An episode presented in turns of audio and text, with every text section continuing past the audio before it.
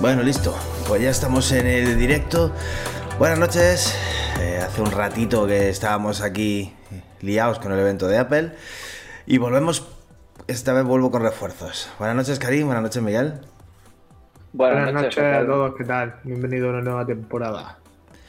La temporada nueva para ti. La semana pasada ya tuvimos temporada nueva que estuvimos Karim solo. Yo hablo por mí, ¿sabes? Venía aquí a contar, a, a hablar sobre mi libro. Bueno, pues eh, lo dicho, buenas noches a todos y bienvenidos eh, a este podcast. Eh, hace nada, un par de horas, un poco más de un par de horas que terminó el evento de Apple, el evento que hemos comentado en directo y ahora vengo con refuerzos, como decía, para analizar todo lo que nos ha contado hoy Apple. Vamos a ver qué nos ha dicho de los iPhone, de los AirPods, de los Apple Watch qué nos han parecido las actualizaciones, qué nos han parecido los precios de todos los dispositivos y vamos a ir viéndolo poquito a, poquito.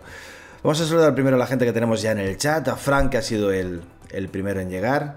Tenemos también a Pericote, a Jesús Alonso, Jesús eh, Baños, eh, Ricardo Martínez, Sofía Val, Carmen Mercadal, eh, Álvaro Barceló y poquito a poco se irán incorporando más, más personas. Ya sabéis, estamos provisionalmente en el canal de Actualidad Gadget. La semana que viene, si YouTube tiene a bien eh, permitirnoslo, volveremos a nuestro canal de siempre. Esto es algo provisional, estamos aquí nada más que de, de, prestado.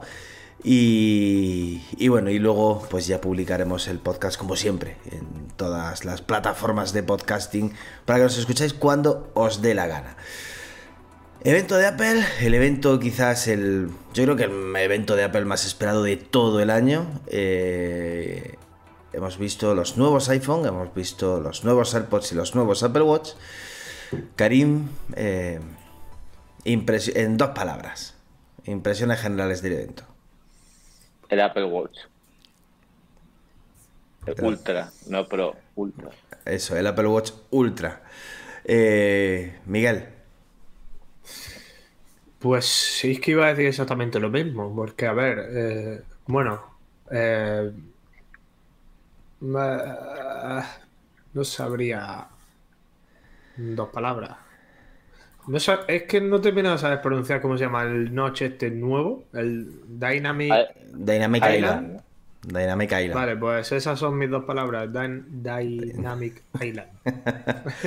No sé cómo se traducirá en, español, no me ha dado tiempo de ver la web eh, española ah, de, de, Apple. A ver, a ver, Karim, que como la nombra, no sé si ni siquiera aparecerá. Isla dinámica, se llamaría, es una pequeña isla, lo que tiene el, Apple, el, iPhone 14 Pro. Ya no es un notch, es una isla. Y, bueno, eh, vamos a hablar de eso.